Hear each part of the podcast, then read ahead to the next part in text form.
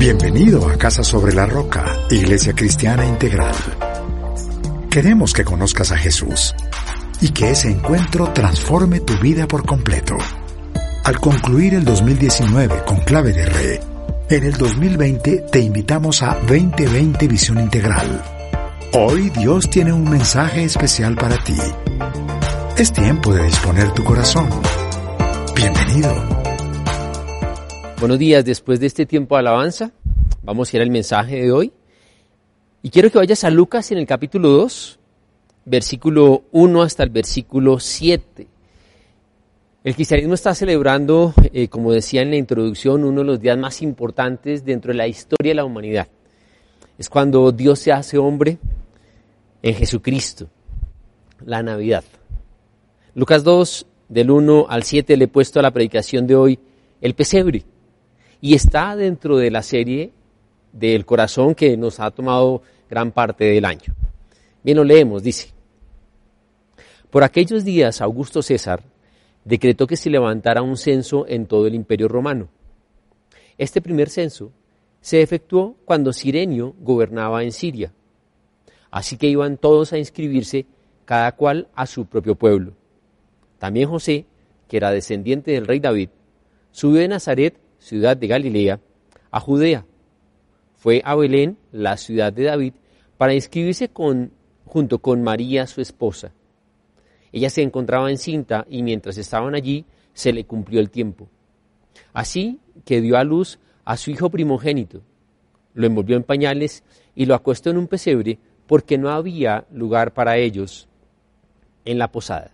Señor, queremos darte gracias porque, como siempre, tu palabra, Señor, habla a nuestra vida, a nuestro corazón. Gracias porque celebramos ese gran misterio que transformó nuestras vidas. Que el Espíritu Santo toque nuestra vida y sobre todo que tú hagas en cada persona lo que quieres hacer, Señor, sanando, restaurando, trayendo libertad, Dios, en el nombre de Cristo Jesús. Amén y amén. Bien, dentro de los días más importantes de la historia de la humanidad, hay varios, uno de ellos lo celebramos en esta semana y es el nacimiento de Jesús. Otro en el calendario muy importante fue cuando Jesús murió y resucitó. Y con relación a la Navidad es importante recordar los eventos históricos, qué es tradición y qué pensamos nosotros como iglesia. De hecho, Navidad significa nacimiento, ¿ok? Que es lo que estamos celebrando. Obvio, el nacimiento de Jesús, cuando Dios se hace hombre.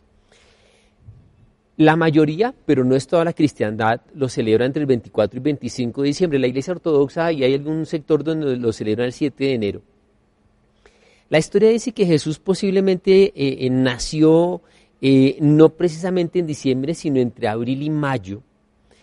Pero la fecha del 25 de diciembre fue en el siglo III, donde allí la iglesia, la única que había, la iglesia católica en ese momento, decidió tomar este día porque ese es el día que se conoce como el solsticio de invierno, donde el sol está en su punto más alto, y lo hizo de alguna manera para motivar que los no creyentes, los paganos, eh, se pudieran acercar a Jesús.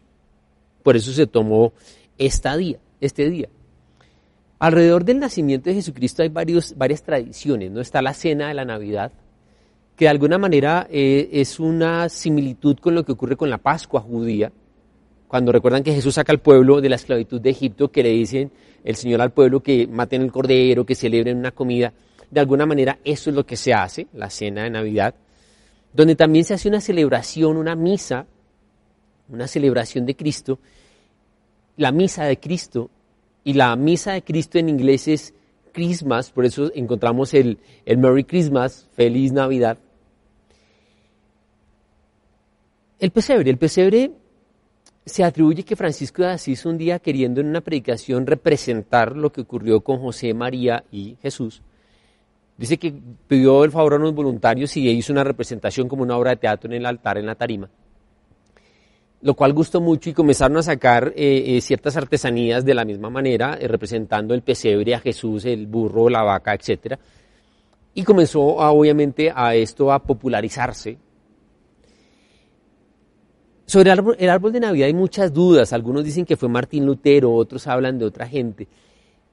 Algunos dicen que Martín Lutero un día salió y vio eh, un árbol y al fondo estaban las estrellas. Y él ve la figura, obviamente, el árbol y las estrellas allí superpuestas y dice que se acordó de la estrella de Belén, que de hecho en estos días eh, eh, se, puede, se puede volver a ver ese fenómeno astronómico donde se unen los dos planetas y hay una luz que no sabemos si fue la misma cuando Jesús nació y los pastores lo vieron. Pero dice que Martín Lutero vio esto y se acordó de Belén y entonces quiso hacer eso y cortó un árbol, lo puso en su casa y le puso lucecitas y que después más adelante para recordar los regalos de Dios, los dones de Dios, cogió bellotas, cogió de estos frutos y se los colgó en el árbol. Eso es lo que dice la tradición. Algunos, repito, dicen que son otras personas. Los villancicos, ¿qué son los villancicos? Los villancicos son canciones compuestas que de alguna manera pretendían evangelizar a los campesinos para llevarles el mensaje de una forma muy popular. Bien, ya lo que la novena sí es una costumbre católica, donde ya pues uno de los jerarcas de la iglesia sí la estableció, desde el 16 al 24, que se hagan unos rezos eh, recordando todo lo pertinente al nacimiento de Jesús. Papá Noel, Papá Noel, lo que dice la tradición también es que eh, es una veneración a un obispo, Nicolás de Turquía, donde era un hombre muy generoso que daba regalos y visitaba a los enfermos y por eso llega la tradición de el Papá Noel. ¿Qué es lo que lamentablemente está sucediendo? Lo que lamentablemente está sucediendo, lo mismo que con la Semana Santa, es que ahora simplemente se celebran felices fiestas. Pero se ha perdido el sentido de la Navidad. De hecho, hablaba con mi cuñado el pastor en Casarroca, Medellín, y el famoso alumbrado de Medellín que siempre se conoce a nivel mundial, eh, a nivel mundial, pues este año lo que hicieron fue eh, alumbrar, pero se olvidaron de la Navidad de Jesucristo y comenzaron a, alumbrar tradiciones culturales de nuestro país. Incluso hay una tradición, hay un festival en Colombia eh, y es el Festival del Diablo. Y entonces, para sorpresa, en Medellín, en la época de Navidad, dentro de las luces navideñas, pues hay una celebración al diablo. Usted mira que en Estados Unidos, particularmente, eh, el personaje central en Semana Santa es un conejito.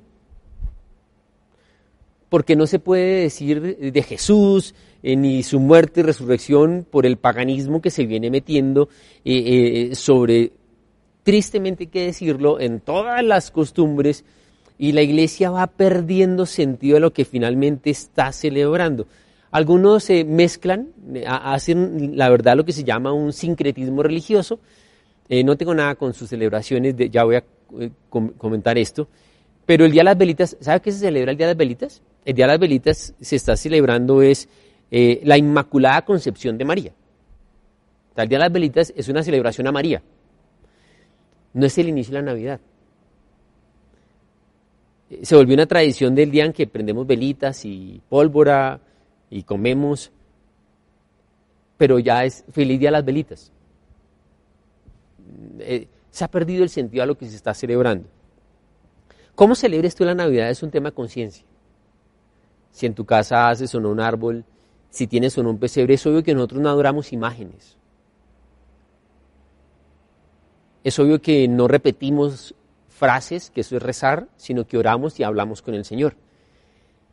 Repito, es un tema de conciencia como celebre la Navidad. Lo que sí no podemos desconocer es que en algún momento, un día de nuestro calendario, Dios se hizo hombre en Jesucristo. Y Dios tomó la figura humana y es uno de los eventos más importantes. Bien, ¿qué pensamos nosotros? O, o retomemos el tema del nacimiento de Jesús. Entendemos que Jesús es encarnado. ¿Qué es esto? Jesús entra en carne como Dios él ha existido desde la eternidad, pero él decide entrar en carne. En ningún, sobre ningún otro ser humano se puede decir que es encarnado, porque para encarnar es necesario preexistir. Tú y yo tenemos un nacimiento, una concepción, pero no existimos desde la eternidad, sino que dos células se unieron para concebirnos a nosotros. Jesús es encarnado. Él entra en carne y por eso es fundamental el nacimiento virginal. Dentro de la sana doctrina, yo no puedo sacar el nacimiento virginal de Jesús. ¿Por qué? Porque como Dios siempre ha existido, pero como hombre entonces entra en carne. De, los mayores ataques que ha tenido el cristianismo es con relación a Jesucristo si es verdadero Dios, si es verdadero hombre. Y Él es verdadero Dios y verdadero hombre. Todo Dios y todo hombre. Mire, si sus padres fueran los Dios, Dios, es decir, si el Padre Celestial es Dios y si María fuera Dios, entonces Jesús sería solo Dios. Si fueran solo humanos, pues Jesús sería solo hombre. Pero como su padre es Dios y su madre es humana, Jesús tiene dos naturalezas. Es todo Dios y es todo hombre. ¿Quién es María? María es la madre de la naturaleza humana de Jesucristo. Es un ejemplo de mujer, como es un ejemplo Abraham, José, Sara, Pedro, Pablo, etc. No, no creemos, porque la Biblia no dice que sea intermediaria, es una mujer escogida por Dios, es un ejemplo de fe, de obediencia, de espiritualidad. Pero, repito, estamos recordando uno de los eventos más importantes y es el nacimiento de Jesús. Voy a ir a Lucas, allí donde estaba, en el capítulo 2, pero voy a ir al versículo 8 y versículo 11 y continuamos con todo esto. En esa misma región había unos pastores que pasaban la noche en el campo, turnándose para cuidar sus rebaños. Sucedió que un ángel del Señor se les apareció la gloria del Señor los envolvió en su luz y se llenaron de temor. Pero el ángel les dijo, no tengan miedo. Miren que les traigo buenas noticias que serán motivo de mucha alegría para todo el pueblo. Hoy les ha nacido en la ciudad de David un Salvador que es Cristo el Señor. Y te decía dentro de esta serie del corazón y me cae, me cae perfecto el tema de la Navidad, que le he puesto a la predicación de hoy el pesebre, porque hoy nos centraremos como nuestro corazón, que recuerda que es donde se lucha eh, con los temores, dudas, donde está el asiento de nuestra fe, de nuestras creencias. Y lo que siempre hemos hablado es que nuestro corazón tiene que ser un pesebre donde nazca Jesús. El ángel le dice a los pastores que están con mucho temor, tranquilos, hoy ha nacido Jesús, pero esto dice trae buenas noticias que serán motivo de mucha alegría. Estas buenas noticias es lo que conocemos como el Evangelio. Evangelio significa buenas noticias. Bien, el nacimiento de Jesús trae buenas noticias. ¿Cuáles son esas buenas noticias? Bien, voy a ir a Lucas capítulo 4, verso 18 al 21, porque Jesucristo lo explica. Él toma una de las profecías que tiene Isaías y él mismo un día en el templo Dice, el Espíritu del Señor está sobre mí. Estoy en Lucas 4, 18, 21. Repito, el Espíritu del Señor está sobre mí por cuanto me ha ungido para anunciar buenas nuevas a los pobres. Me ha enviado a proclamar libertad a los cautivos y dar vista a los ciegos, a poner en libertad a los oprimidos, a pregonar el año del favor del Señor. Luego enrolló el libro, se lo devolvió al ayudante y se sentó. Todos los que estaban en la sinagoga lo miraban detenidamente y él comenzó a hablarles. Hoy se cumple esta escritura en presencia de ustedes. Hoy se cumple esa escritura en presencia de ustedes. Para mí es una de las frases que más me conmueven cuando leo la Biblia. Yo me imagino estando ahí en la sinagoga, Jesús saca el rollo de Isaías y lo lee, el pueblo judío conoce muy bien esta profecía, y el Señor dice, hoy se cumple esa profecía. Hay momentos en los cuales tú y yo vamos a presenciar cómo las promesas de Dios se cumplen y cómo las profecías se cumplen. Y mira que esto que los ángeles le, le dijeron a los pastores, que hay un mensaje que trae alegría para el pueblo, Jesús lo enseña. ¿Y qué trae que Jesús, Dios, se haga hombre, nazca en nuestro corazón y en nuestra vida. Las buenas noticias. ¿Y cuál es la primera de ellas? La primera es la salvación. Es el primer punto que quiero tocar hoy. Nota que allí dice que él vino a anunciar buenas nuevas a los pobres. Y cuando Jesús es un profeta, Jesús viene eh, eh, obviamente y enseña, y él anuncia cuáles son las buenas nuevas, cuál es el Evangelio. Y cuando allí habla buenas nuevas a los pobres no tiene que ver con la parte económica, sino tiene que ver con aquella persona que está abatida, aquella persona que no tienen qué o en quién confiar. ¿Te ha pasado eso a veces? Que hay una decepción no solo personal, sino las demás personas, las circunstancias no funcionan y uno dice, no sé qué hacer. Bien, dice que él vino a anunciar buenas nuevas. ¿Qué es un anuncio? Un anuncio es una noticia de algo que ya se ha realizado. Y simplemente es comunicar algo, repito, que ya se cumplió, que de parte mía está creerlo o no creerlo. Cuando Jesús dice que Él vino a anunciar buenas nuevas al pobre, que Él vino a traer buenas noticias a la persona que no tienen que apoyarse, que no tiene fe, quiero recordar el ejemplo de Saqueo. Saqueo es un hombre adinerado.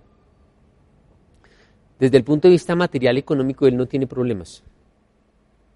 Pero él tenía vacíos en su corazón.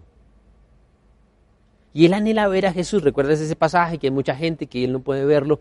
Finalmente decide irse a un árbol y subirse allí. Y allí Jesús levanta la mirada y se encuentra con Saqueo. Hay una conversación. A Jesús lo critican porque va a comer a la casa de Saqueo.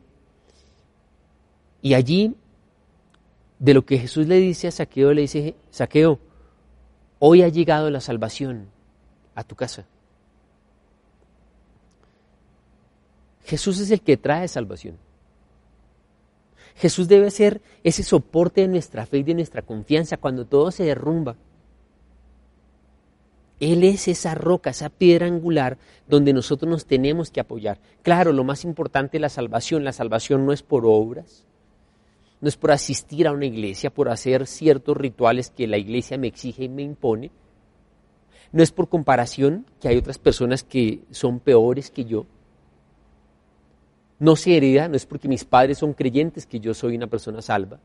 La salvación solamente llega por medio de la fe en Jesucristo, cuando yo creo que Jesús es Dios hecho hombre y que murió en una cruz sin haber pecado, pero derramó su sangre para pagar por mi pecado y yo confesando con mi boca, creyendo en mi corazón, permitiendo que mi corazón se convierta en un pesebre, dice, todo aquel que cree,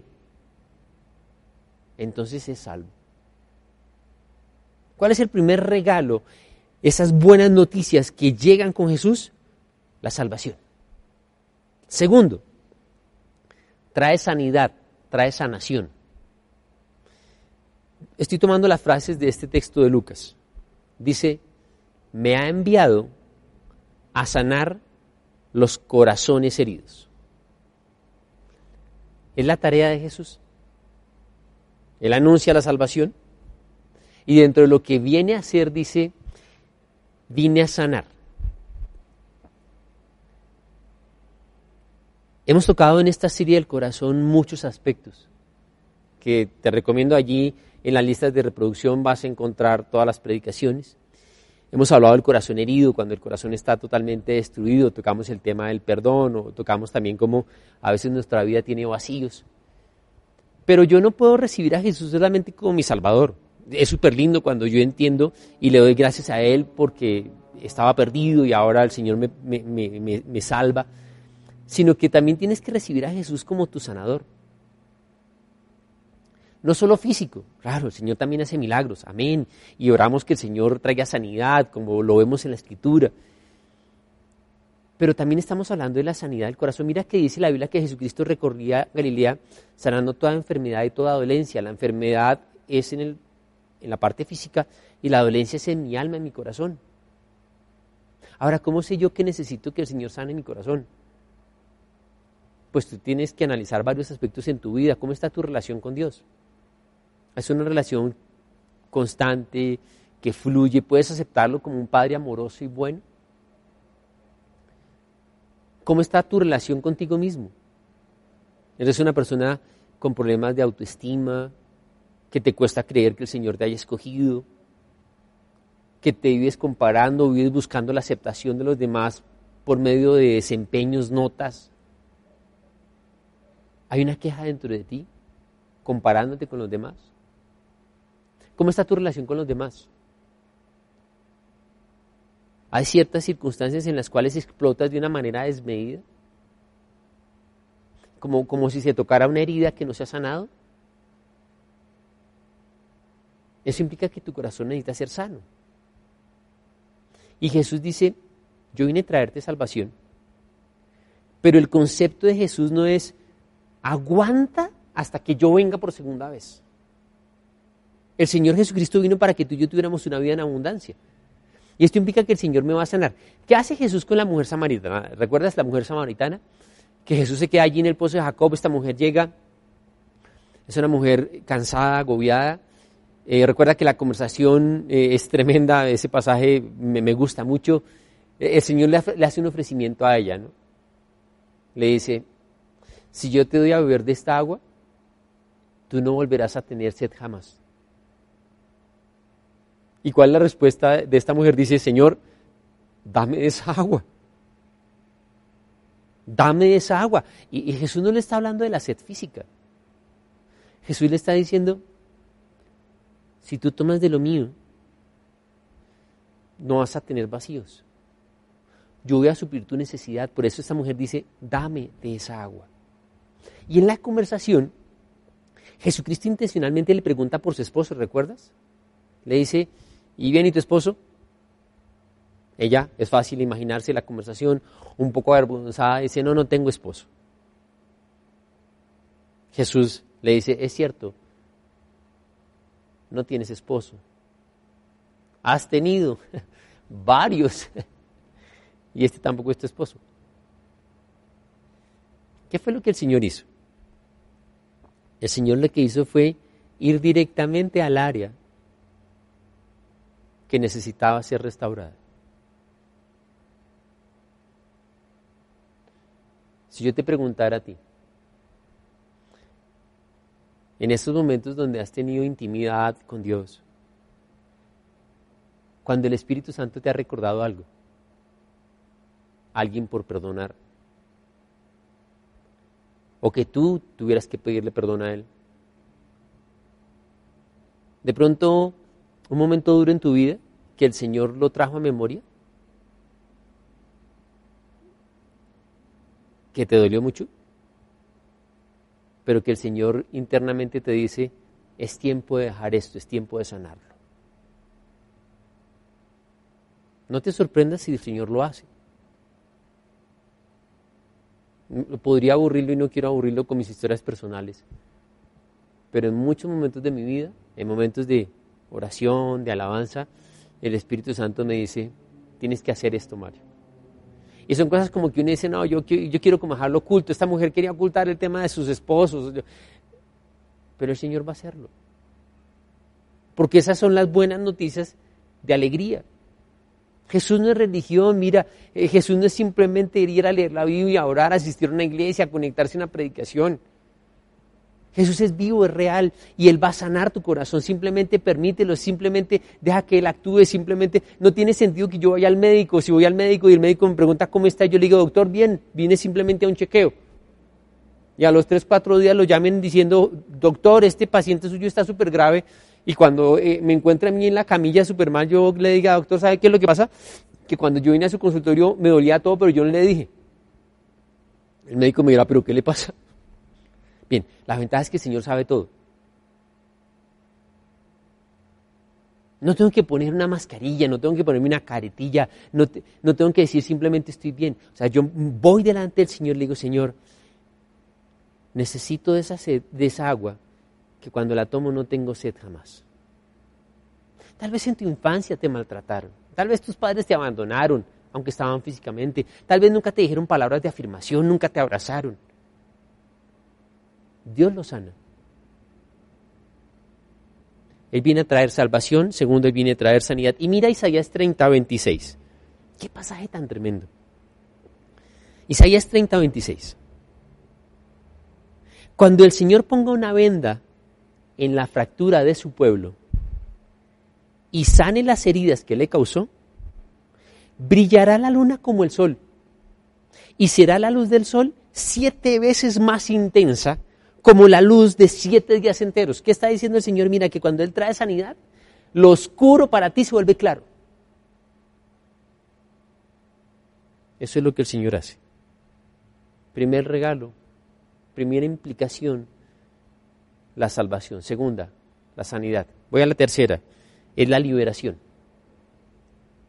La frase de Lucas dice, a proclamar liberación a los cautivos y libertad a los prisioneros. Bien, ¿qué es proclamar? Volvamos a hablar de esto. ¿Qué es proclamar? Proclamar es cuando públicamente se cuenta algo. Es una declaración pública en voz alta, pero proclamar también se hacía cuando un rey era destituido y llegaba el nuevo monarca, entonces se hacía una proclamación.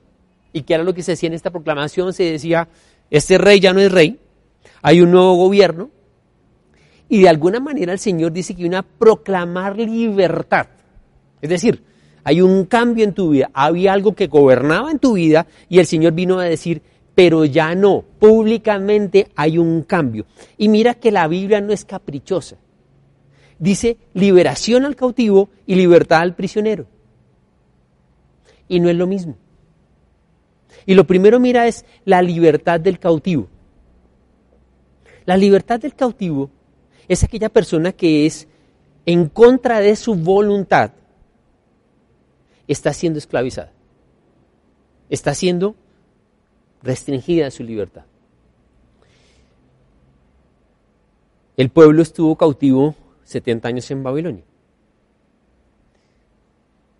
Esto es cuando agentes externos me están privando de la libertad. ¿Recuerdas este texto de este muchacho de Gadara no sé si era uno, eran varios, el endemoniado Gadareno.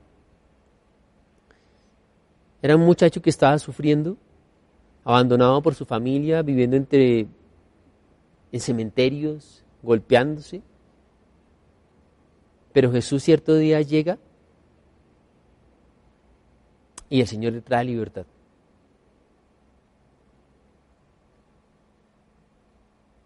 Porque Él vino a traer libertad al cautivo. Nuestro país tiene una historia negra, oscura, y es tanto secuestro. Y recordamos todos también aquella operación, operación Jaque, donde de una manera, después de una excelente, un excelente trabajo de inteligencia, se dio libertad a muchos cautivos.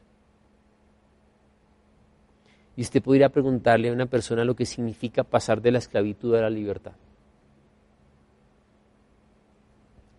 Y tal vez por lo que han hecho tus padres, eh, por lo que simplemente fue el ambiente en el cual creciste o porque estamos en un mundo caído, hay cosas que nos oprimen. Y Jesús vino a darte libertad. Ante el nombre de Jesús se dobla toda rodilla en el cielo, en el cielo, en la tierra y debajo de la tierra.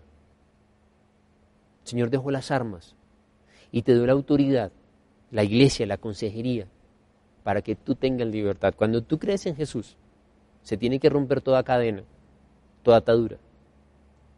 Si necesitas una ayuda, creo que es importante que busques consejería en la iglesia para poderte asesorar si tienes problemas de opresiones espirituales. Pero mira que la frase también habla de libertad del prisionero. El prisionero lo es debido a sus errores. El cautivo es en contra de su voluntad, es a la fuerza. El prisionero es porque él se equivocó. Pero el Señor también viene a traer libertad allí. ¿Recuerdas el caso de la mujer sorprendida en adulterio? Sus actos la llevaron a que casi esta mujer muera a piedra. Y a Jesús se la colocan allí y le dicen, la ley dice que esta mujer tiene que morir a piedra. Jesús simplemente recurre a la conciencia de estos hombres que la estaban acusando. Cuando se van todos, ella avergonzada ahí, conversa con Cristo y dice, ¿dónde están los que te acusaban? Ella levanta la mirada y dice, ya no están. Tal vez simplemente alcanza a ver las piedras ahí tendidas en el piso. Y Jesús le dice, yo tampoco te condeno. Vete y no peques más. El pecado nos esclaviza, nos pone en una situación de derrota, domina nuestra vida. Y no te puedes acostumbrar a llevar una vida de peco, rezo, empato, donde nuestras oraciones simplemente sean, otra vez, Señor, pequé en lo mismo, otra vez caí en lo mismo. Sí, yo sé que puede pasar, pero Jesús vino a dar libertad al cautivo y al prisionero. Simplemente que tu corazón sea ese pesebre donde Jesús nace. Por eso los ángeles le dicen a los pastores, hoy han llegado buenas noticias que serán motivo de gran alegría a todo el pueblo. Cuando Jesús enseña la parábola del sembrador y cuestiona al pueblo judío por su incredulidad, estoy en Mateo 13, 14 al 15, por favor. Mateo 13, 14, 15. Y mira lo que dice este texto. En ellos se cumple la profecía de Isaías. Por mucho que oigan, no entenderán. Por mucho que vean, no percibirán. Y aquí está el motivo. Porque el corazón de este pueblo se ha vuelto insensible.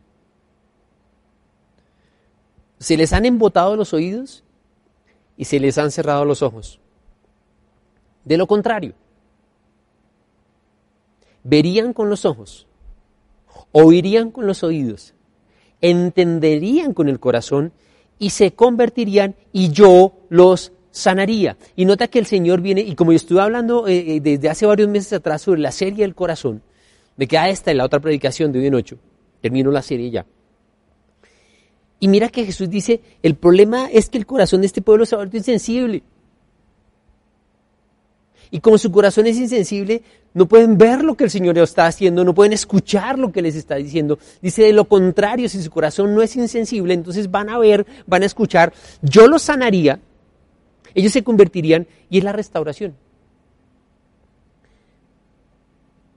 Es un corazón duro por el pecado, es un corazón duro por la incredulidad. Hay una historia que me gusta compartir en esta época navideña.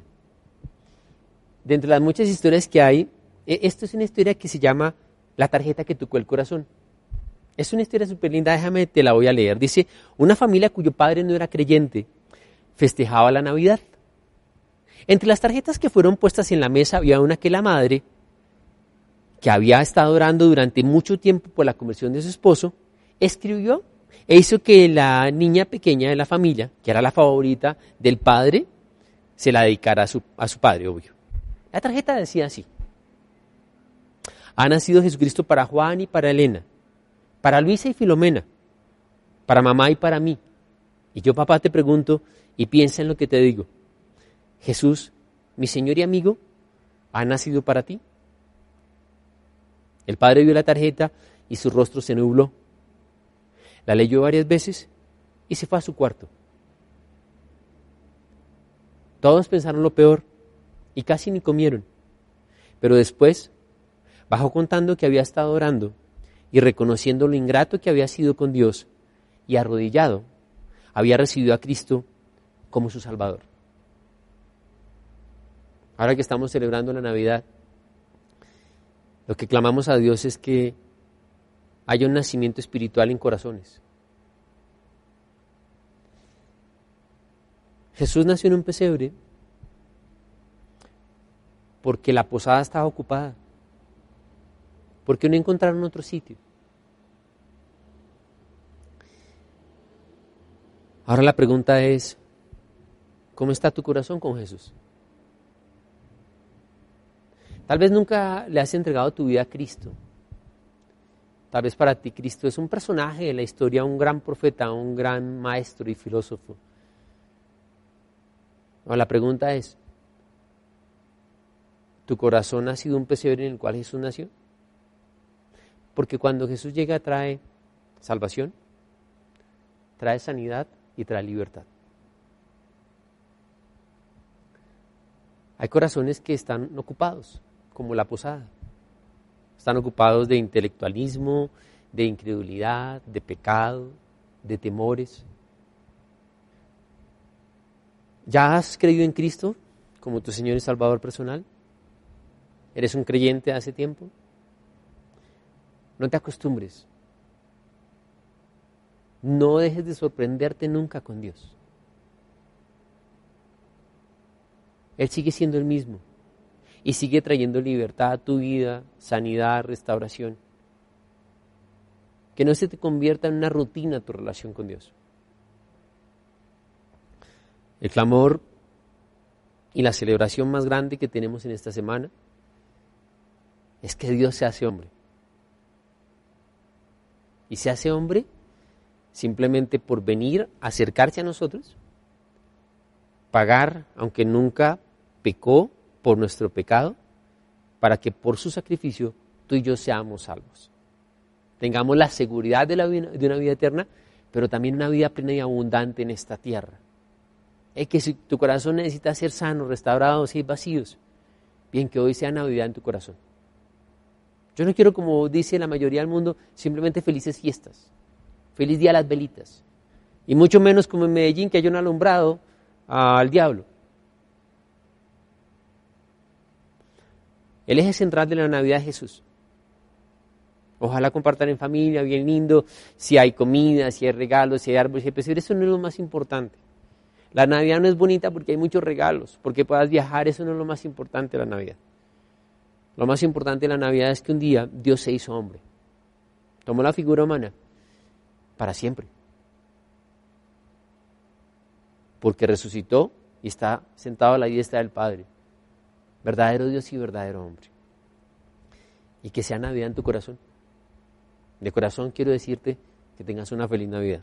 Vamos a orar. Jesús, gracias. Realmente nosotros no sabemos en qué mes ni qué día del año. Fue que naciste en un pesebre. Pero sabemos que sí hubo un momento, un día, en el cual esto ocurrió. Y como los ángeles le dijeron a estos pastores, hoy les ha nacido el Salvador. Y dice, y trae buenas noticias que serán motivos de alegría para todo el pueblo. Jesús, tú eres el eje central de la humanidad. Eres el eje central de nuestra vida, el eje central en esta época navideña. A pesar de que se ha convertido más importante el comercio, festividades donde tú no eres lo más importante, donde la gente se está olvidando de ti, donde hasta estás celebrando a otros en Navidad. Esto es tan triste, Señor, como decir que el día del cumpleaños todo el mundo felicita a todo el mundo menos al cumpleañero. Todo el mundo se hace regalos entre sí y se olvida del cumpleañero. Tú no eres una fiesta comercial. Tú no eres una vacación en un sitio. Tú eres Dios hecho hombre. Y te queremos dar gracias. Porque tú viniste a traer eso. A ser nuestro soporte en la fe para la salvación, el soporte en momentos de debilidad. Porque cuando uno no tiene dónde agarrarse, allí estás tú. Porque tú viniste a anunciar buenas nuevas cuando yo estoy sin dónde agarrarme. Porque tú sabes nuestro corazón cómo está, Señor, y sabes si necesita sanidad. Y hoy simplemente yo te pido que tú hables a nuestro corazón, Dios si hay algún vacío que tú quieres llenar, si mi corazón tiene que perdonar, si tengo que pedirte perdón porque he ocultado tontamente algo que tú ya conoces. Lo mismo, tú vienes a traer libertad. Espíritu Santo, simplemente muévete allí y obra como tú sabes hacerlo. En el nombre de Cristo, sobre cualquier opresión que provenga del mundo de las tinieblas, oramos ordenando a cualquier demonio que se aparte en el nombre de Jesucristo, rompiendo con toda maldición generacional. Espíritus de división, de muerte, de opresión, de apatía, ordenamos que se aparten en el nombre de Jesús, de ruina igualmente. Pero también, Señor, tú eres el Dios que da la fortaleza para vencer sobre la debilidad. Para ti no hay nada imposible. Restaura corazones, Señor. Y que hoy nuestro corazón no sea una posada ocupada, que sea un cálido pesebre donde tú naces. Te damos gracias, gracias, gracias por amarnos tanto. Tú eres la respuesta a toda necesidad del hombre. y te queremos dar gracias en el nombre de Jesús. Amén. Y amén. Bien, yo no sé si has hecho una oración anteriormente, como mencionaba hace unos minutos atrás, para creer en Cristo. Si no la hiciste, me gustaría invitarte que hoy lo hicieras. Esto no es un cambio de religión, no es un fanatismo. Es simplemente una decisión en la cual yo confieso con mi boca creyendo en mi corazón que Jesús es el Hijo de Dios, que se hizo hombre, que murió y resucitó. Y al creer en Él, tengo la salvación, la vida eterna. Así que vamos a guiarte en esta oración. Por favor, repite después de mí así. Vas a decir, Señor Jesucristo, yo quiero que mi corazón hoy sea un pesebre. Te recibo como mi Señor, mi Salvador, mi sanador y mi liberador. Te hiciste hombre Fuiste a la cruz, derramaste tu sangre para cambiar mi vida. Hoy te la entrego. A partir de este momento, soy un hijo tuyo. En el nombre de Jesús. Amén. Y amén. Sabemos que Dios llegó a tu corazón con una palabra especial. Repite en voz alta esta sencilla oración. Amado Jesús, te doy gracias reconozco que soy pecador, pero también reconozco que tú, Jesús, eres Dios, que te hiciste hombre, moriste y resucitaste. Te abro la puerta de mi corazón. Haz de mí la persona que tú quieres que yo sea. Te recibo ahora mismo como mi Señor y mi Salvador. En Cristo Jesús. Amén. Si acabas de hacer esta oración, la palabra de Dios dice que naciste de nuevo, que eres una nueva persona te invitamos a dar el siguiente paso en tu proceso. Somos una iglesia de amor y queremos acompañarte y ayudarte en esta nueva vida. Ingresa a www.casarroca.org. Conéctate, crece, sirve. Seguimos en contacto.